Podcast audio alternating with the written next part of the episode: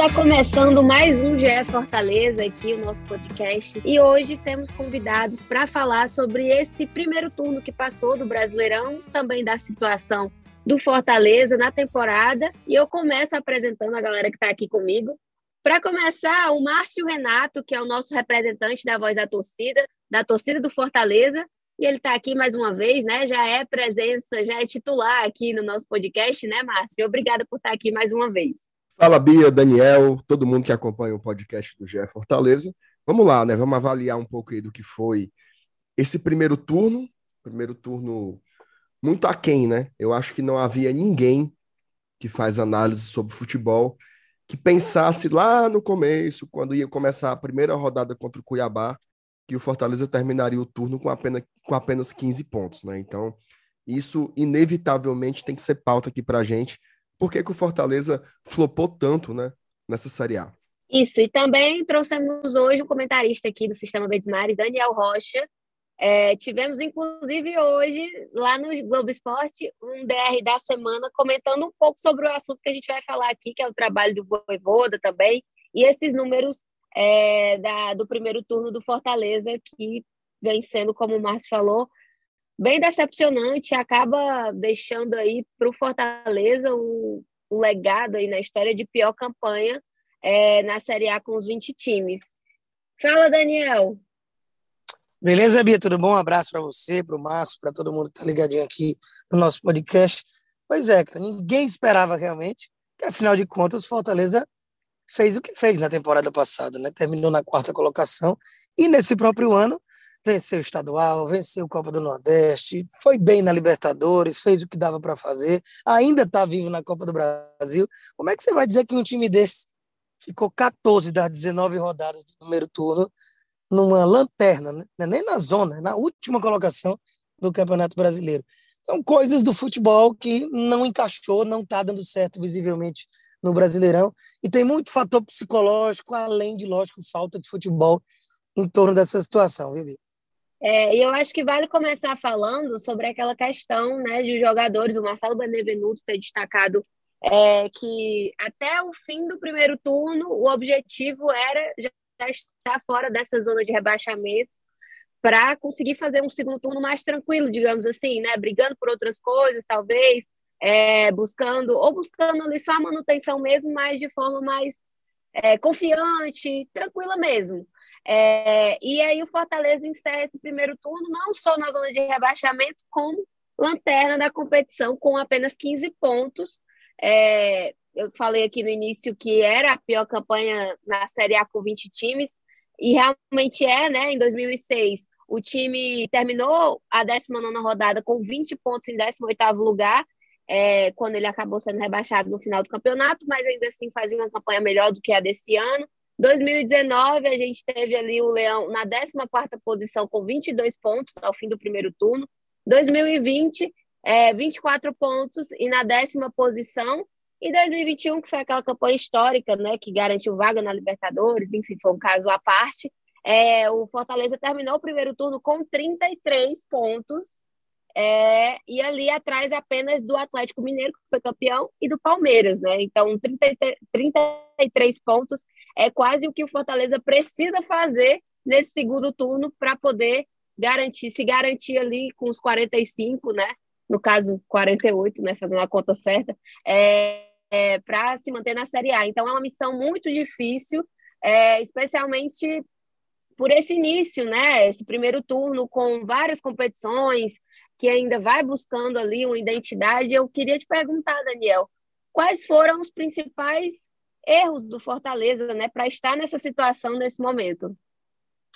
Obviamente, quando você passa tanto tempo numa situação ruim, não é um fator, dois fatores, é um somatório de situações, e como eu falei já na primeira participação, com relação ao emocional também. Eu acredito que mesmo que você vá usar a justificativa, por exemplo, de que, poxa, não pode dizer que as competições paralelas são as responsáveis por isso. Mas existem momentos pontuais, por exemplo, Fortaleza estreou no Campeonato Brasileiro vindo com a moral lá em cima, campeão estadual, campeão do Nordeste, já é, na Libertadores. Aí pegou o Cuiabá, um dos candidatos a cair para a Série B, dentro de casa. Aí poupou o time, pensando no River Plate lá no Monumental de Núñez, onde a gente sabia que mesmo todo mundo voando, a tendência era que o time perdesse.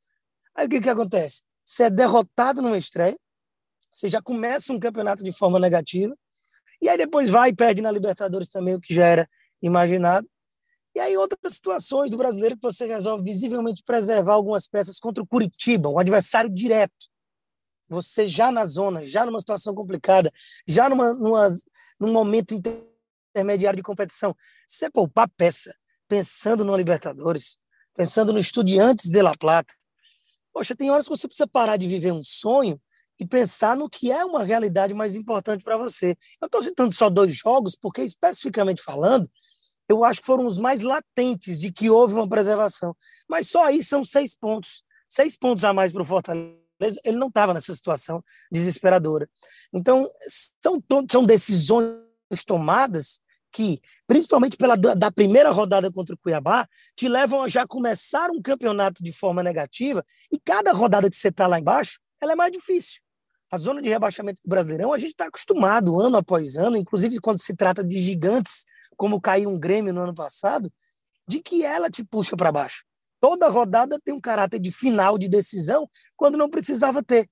Então, não bastasse a dificuldade do jogo em si, você sempre acrescentou em todas as 19 rodadas o peso de estar na zona de rebaixamento e de ter que sair dessa degola.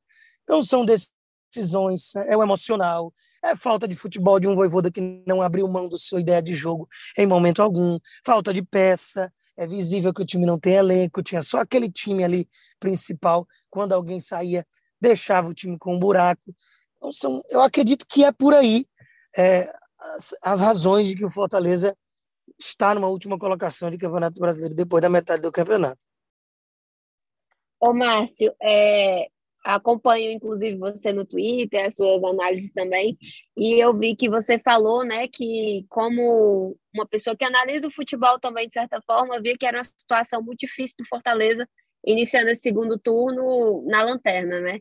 E eu lembro que a gente analisa aqui rodada após rodada no podcast e comenta muito sobre isso.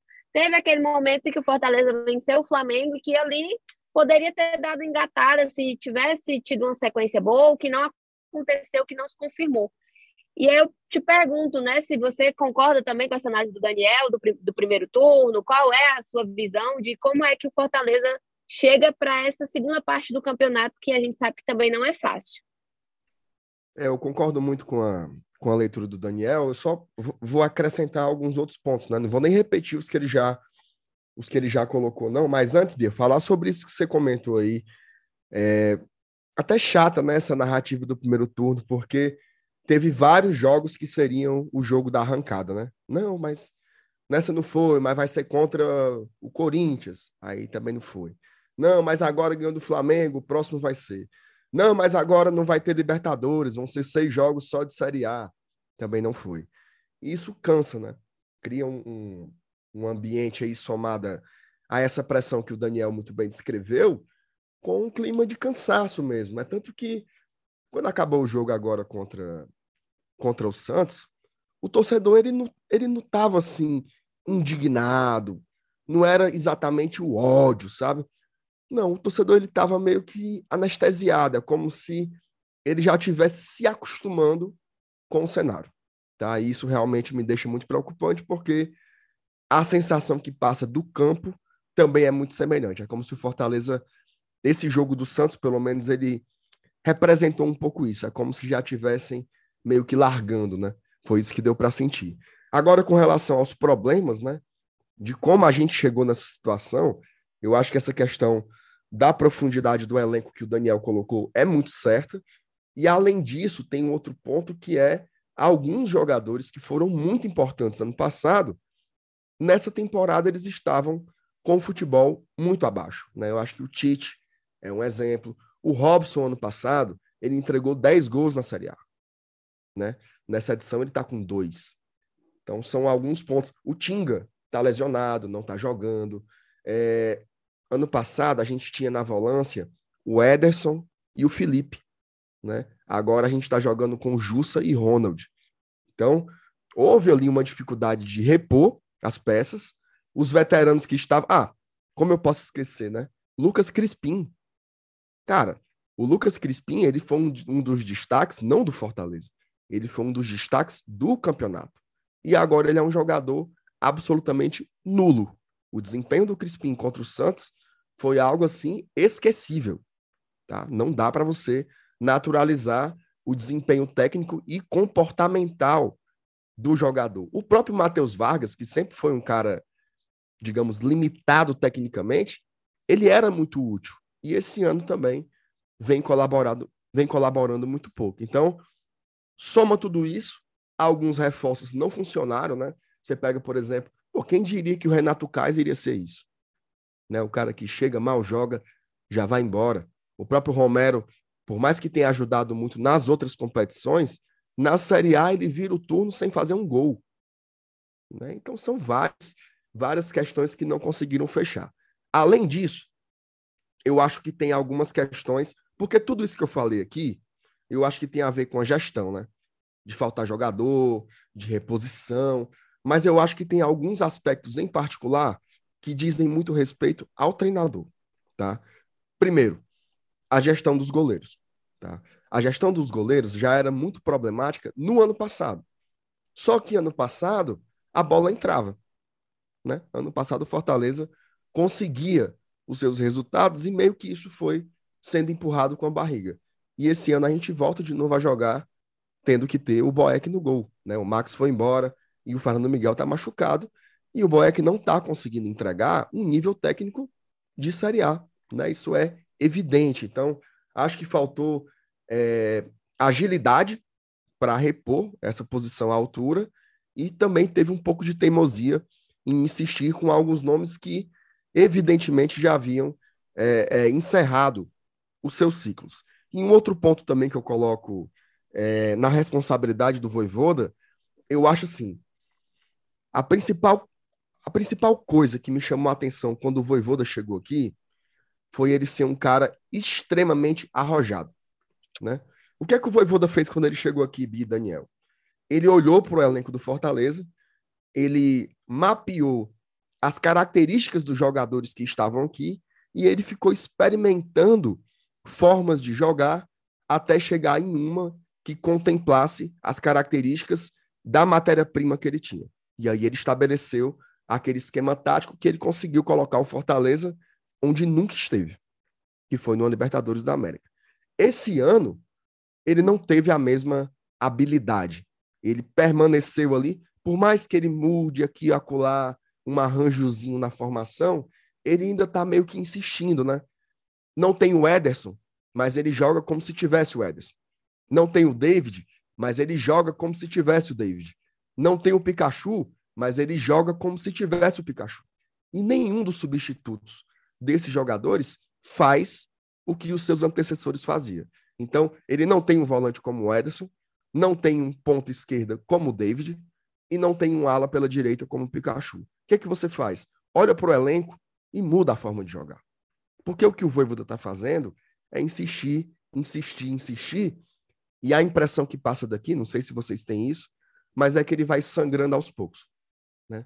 Parece que ele vai se arrastando numa teimosia que fez com que ele que era um treinador absolutamente incontestável, né? não só pela torcida, mas pela crítica esportiva, hoje seja um cara absolutamente questionado. Então, é, eu acho que esse somatório aí de, de decisões, de contextos e de situações exigiam algumas mudanças no planejamento que não foram feitas, e o resultado ele é óbvio, né? 15 pontos, ó, uma vitória em 10 jogos dentro de casa. Isso é resume tudo. E eu acho que o Márcio entrou num ponto muito importante que a gente já ia tratar também, que é essa questão do Voivoda, né? Nos últimos dias, principalmente com o fim do primeiro turno, ele tem dividido opiniões da torcida, é, até pelo que ele também comentou na coletiva, a questão de que não vai é, tomar decisões populares, vai seguir indo pela cabeça dele, é, citou alguns nomes também que a torcida acaba pedindo para sair, para tirar, como Justo, enfim, outros jogadores, é, e disse que vai escolher o que ele achar melhor para o time, e essa declaração especificamente acabou repercutindo muito né, nas redes sociais, E, e, a gente vê realmente essa divisão, né? Tem a galera que é fica voivoda, tem a galera que acha que já deu, e a gente trouxe agora um pouco da visão do Márcio, que é torcedor, tá ali no meio da torcida, e eu também queria ouvir o Daniel sobre isso, né? Que também comentou bastante sobre, foi até tema, né? Como eu falei do quadro dele no, no Globo Esporte, essa, esse momento do Voivoda no Fortaleza e essa questão das ideias, né, que, que não estão se renovando, na opinião do Daniel. Pode falar, Daniel. É, o Márcio, Márcio foi perfeito, perfeito. Ele mapeou aí com mais tempo exatamente muitas situações que levaram o Fortaleza a, a estar na lanterna depois de metade do campeonato. Né? E a situação dos goleiros, a Bia que brinca também, que aqui em alguns podcasts já o que eu martelei de que isso não fazia sentido desde o ano passado da situação. A gente é. a gente brinca que esse é o assunto do Daniel, porque ele sempre está é. reclamando disso. não existe, cara. Em time nenhum do mundo falhou, vai para o banco. E isso claramente é uma tônica do Voivoda nesse quesito, né? Felipe Alves nunca era para ter perdido a posição. Tudo bem que ele saiu por fatores extra-campo e tudo mais, até coisas mal explicadas até o momento, mas é, quando ele perde a titularidade, foi porque falhou num clássico rei. Aí o Boeck falha de novo, aí volta o Felipe, o Felipe falha, vai o Max Wallace, aí o terceiro goleiro do time, sem experiência alguma, é, virou um goleiro da Libertadores, da grande parte dela. Depois o que virou a salvação era o Boeck de novo, que já tinha virado banco. Aí o Fernando Miguel, que veio para ser titular, também prejudicado por lesões, mas já tinha ido para o banco mesmo sem estar lesionado. Enfim, é uma, situação que não existe. É nítido como isso é equivocado. Isso é só um dos pontos. Eu acho que também o maior problema também foi citado pelo Márcio, é a questão de você não mudar, cara. Você não pode ser refém de algo que deu certo. Deu certo pelas peças, por aquele futebol que vinha sendo jogado por determinados jogadores. Inclusive, você perde um Ederson, você perdeu o melhor jogador da temporada passada, o próprio David, que apesar dos pesares, era uma peça fundamental para o esquema. Aí você encontrou um Pikachu que assumiu um protagonismo ainda maior. O próprio Pikachu já foi embora, o Crispim não é mais o mesmo. Então, é tão nítido, né, que, cara, aquilo que tu fez no início que deu muito certo, mapeia de novo. Faz de novo com essas peças agora. Não está claro com metade de um campeonato que assim não vai dar certo. Então é por achar exatamente o Voivoda cabeça dura ao ponto de não mudar nem por um decreto, de que não existe gratidão, não existe controle de grupo, não existe sensação de que no mercado não vai ter ninguém melhor do que ele, que te faça ficar abraçado com algo que está nítido que vai para o buraco. Se o técnico não vai mudar as ideias dele, ele já teve tempo pra, pra, e paciência para que ele mudasse. Se ele não vai mudar, você tem que mudar. Sinto muito. Voda, muito obrigado. Você já é um dos maiores técnicos da história do Fortaleza, mas a gente não pode cair de braços cruzados. E é nítido que o que está acontecendo é isso. Então, algo precisa ser feito. Se vem um técnico que vai ser pior e o Fortaleza vai perder de goleada todos os jogos no segundo turno, ok, alguma coisa foi feita. O que, na minha opinião, não dá é para visivelmente continuar abraçado com um trabalho que não tem mais evolução e que já bateu no teto. E aí eu acho que a gente já pode ir falando também do próximo jogo, já que Fortaleza, assim, vai ter um desafio é, muito importante pela Copa do Brasil contra o Fluminense. É, e acho que, assim, tudo isso que foi falado sobre o Voivoda, sobre as ideias, sobre quem está chegando, também se aplica muito nesse jogo da quinta-feira, dia 28, né? Já que, que é mata-mata, a gente sabe que o Fortaleza é, tem uma preocupação muito grande com os jogos mata-mata, foi muito bem no ano passado na Copa do Brasil, ainda tem esse fantasma também de ter tido uma boa campanha na competição e querer repetir isso, é, mas chega, claro, com o psicológico bem abalado por conta dessa Série A e desses resultados que não estão vindo, né? E ainda teve outra questão aí de bastidores dessa partida pela Copa do Brasil, que foi a tentativa da mudança de estádio. Né? O, o Fortaleza recebeu a proposta para é, trocar o mando de campo para o, o, jogo ser disputado no Mané Garrincha, lá no Distrito Federal, lá em Brasília, mas acabou negando, quer jogar diante da torcida. A torcida do Fortaleza é um fator muito importante para o time. O Marcelo Paes falou com a gente dizendo que jamais seria feito isso, né? jamais trocaria mando de campo e deixar o time longe da torcida.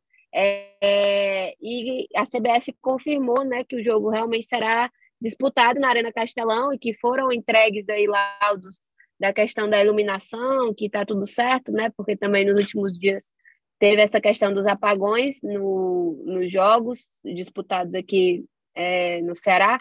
Então, é, foi uma, questão de bastidores que já está resolvida, mas ainda tem a questão do futebol em campo, né? E aí eu acho que, falando muito desse jogo da, da quinta-feira, é, o Daniel tinha comentado uma coisa comigo, uma matéria que a gente estava produzindo para o site que vai sair amanhã, sobre os reforços, que é uma coisa que eu achei interessante, que ele falou que, o, que os, as posições foram certas, mas os reforços aí fica uma questão, né? E eu queria que o Daniel falasse um pouco sobre isso, porque eu acho que eles vão ser muito importantes nessa segunda fase, né? Nessa segunda parte do campeonato, e também nesses jogos, né? De mata-mata, já que o Fortaleza pretende avançar na Copa do Brasil, quer avançar na Copa do Brasil, é uma competição que rende um bom dinheiro. Sem dúvida, né? Que a Copa do Brasil, inclusive, é, eu sou um defensor dessa competição porque eu adoro mata-mata, né? E sem falar nisso, o dinheiro que a Copa do Brasil proporciona, a visibilidade e o peso da competição. Porque muitas competições você joga pensando na vaga que ela dá, né? Ah, a Copa do Brasil dá vaga para Libertadores. Aí, e aí? Aí pronto, aí vai para o Mundial e depois do Mundial dá vaga para onde? Para o campeonato de outras galáxias? Não, você tem que valorizar a taça. Copa do Brasil, para mim, é o segundo campeonato mais importante no nosso país, só atrás do Brasileirão. Né? Então, ela é gigantesca. Mas quando você tem um elenco que não tem condições de abranger diversas competições, como pouquíssimos times no Brasil têm, eu consigo imaginar Flamengo, Palmeiras e Atlético Mineiro e pronto, com times com condições de disputar duas, três competições em alto nível. Como você não é uma delas, é preciso priorizar. E a prioridade do Fortaleza em alguns momentos não foi o Brasileirão, como a gente já pontuou. E agora, sabendo da importância da Copa do Brasil, sabendo que já é uma quarta de final, uma fase aguda, eu imagino que deveria era descansa quem precisa descansar, cara. Mesmo se você for com o que tem de melhor, o Fluminense está jogando um dos melhores futebols do país. Ele é favorito. Você vai correr o risco de se desgastar ainda mais para o Brasileirão, que você já está numa situação complicadíssima para algo que não é nem garantia de você avançar. Então, por exemplo, um Cuiabá, que é um adversário diretaço, já no domingo, tá a semana inteira sem jogar. Perdeu para o Curitiba ontem. Então, só aí, esse jogo seguinte, já é algo que você pode tirar proveito de um repouso. E sobre os reforços, é uma situação de que as posições foram acertadas, você imagina jogadores que possam ser úteis naquelas posições, o problema é que a maioria deles você não sabe nem quem é, né? Eu, sinceramente, não acompanhava o trabalho de Brites, de Sacha, de Baiano. A gente conhece o Galhardo, conhece o Otero. Esse Otero, inclusive, que não foi utilizado minuto algum, estando no banco em alguns jogos. Isso é que eu não consegui muito compreender. E o Galhardo pode ajudar, sim, tecnicamente. E de nome, talvez seja o maior. Então, a gente tem que entender que o Fortaleza não tem recurso para trazer cinco, seis unanimidades que cheguem para ser titulares. Então é só um contraponto que eu faço, mas entendendo e que não tinha como também imaginar inúmeros jogadoraços para chegar e, e, já serem titulares absolutos do time do Voivoda. E aguardar para ver, quem sabe são boas surpresas e peças que possam engrandecer a qualidade do elenco, até porque para ser pior do que o que está é muito difícil, né? Então você tem que ter um otimismo de que a situação pode melhorar com a chegada desses jogadores, agora também passando por até que ponto o Voivoda vai ter a inteligência e a sabedoria de utilizá-los da melhor forma. Ô, Márcio, e aí, como é que Fortaleza chega para esse jogo contra o Fluminense, na sua opinião? E também outra pergunta que eu queria te fazer, né, em relação à torcida, é, se a torcida está marcando presença. Olha, Bia, geralmente quando você faz uma pergunta, você, você espera uma resposta, né? É um princípio básico da comunicação. Mas é o, que eu tenho, o que eu tenho vontade de te dizer agora é assim: eu não sei. Porque eu não sei realmente o que esperar desse jogo contra o Fluminense na quinta-feira. Eu não sei se vocês sentiram isso, mas na coletiva do Voivoda, eu, eu percebi ali nas entrelinhas que talvez, finalmente, né, a Série A fosse ser, é, é, digamos assim, mais prestigiada. E aí isso me deu uma impressão de que talvez na quinta-feira contra o Fluminense o Fortaleza leve a campo o time mais alternativo, digamos assim, né? Talvez um time mais físico, talvez um time mais de contenção, e aí a gente deixe o melhor possível para o jogo de domingo contra o Cuiabá, né? Inclusive, jogo que o Fortaleza tentou mudar a data para segunda-feira, mas o pedido foi negado, né? O jogo vai permanecer no domingo lá contra o Cuiabá. É... Mas é isso, assim, eu acho que o torcedor está mais ou menos. É porque são elos, né? É uma relação. Existe uma relação entre o time, a comissão técnica, a diretoria e a torcida. E esses elos todos estão fragilizados. Né? Então, eu não consigo esperar um bom público na quinta-feira. Inclusive, o próprio clube ele age assim de uma forma mais, mais lenta, até um pouco pusilânime, né? Assim, você vê que a gente está gravando aqui esse podcast na tarde da terça-feira, o check-in foi liberado hoje de manhã, né? Um jogo de quarta de final da Copa do Brasil. Então parece que tudo está meio no banho-maria. Então não tem como você imaginar que vai dar 50 mil pessoas no Castelão na quinta-feira, porque não vai dar, né? Essa sintonia está completamente desregulada. Então, assim, acho uma pena, tá? Porque, a exemplo do Daniel, eu também acho a Copa do Brasil um barato. Acho que é uma oportunidade de você chegar em lugares bem bacanas, assim, no futebol nacional, né? Ano passado, mesmo Fortaleza chegou na semifinal, terminou em terceiro lugar. Eu acho que a gente teria chances também, por mais que o Fluminense esteja jogando muito bem, dava para passar, mas eu estou sentindo que está tudo tão desarranjado que eu confesso que a expectativa é muito pouca. Vou estar tá lá no Castelão, obviamente, né? Porque o verme é muito grande, mas expectativa muito baixa, para ser sincero com vocês, expectativa muito baixa e não é para menos, né? Não é culpa minha, é culpa do que tem acontecido até o dia 26 de julho, que é quando a gente grava isso daqui, né? É isso, o Márcio vai estar tá lá no Castelão e a gente também vai estar tá acompanhando tudo desse jogo na quinta-feira, dia 28 a partir das sete e meia, né? A bola rola às oito e meia, mas uma hora antes a gente já vai estar com o tempo real, com todas as novidades sobre os dois times, é, a galera acompanhando lá todas as imagens da torcida e de tudo mais. É, e antes disso, vocês podem conferir também as novidades do Fortaleza. E na sexta-feira nós estaremos com as repercussões desse jogo. Também teremos novo, novo episódio do GE Fortaleza. Depois do jogo tem o Márcio Renato lá na voz da torcida, então tem muito conteúdo para todo mundo. Tem Daniel Rocha também no GE comentando o resultado. É... E eu agradeço demais a participação de vocês dois aqui no podcast comigo. E também a edição da Vitória Azevedo, a coordenação do Rafael Barros e a gerência do André Amaral. Eu me despeço agora. E um beijo para todo mundo. Até a próxima.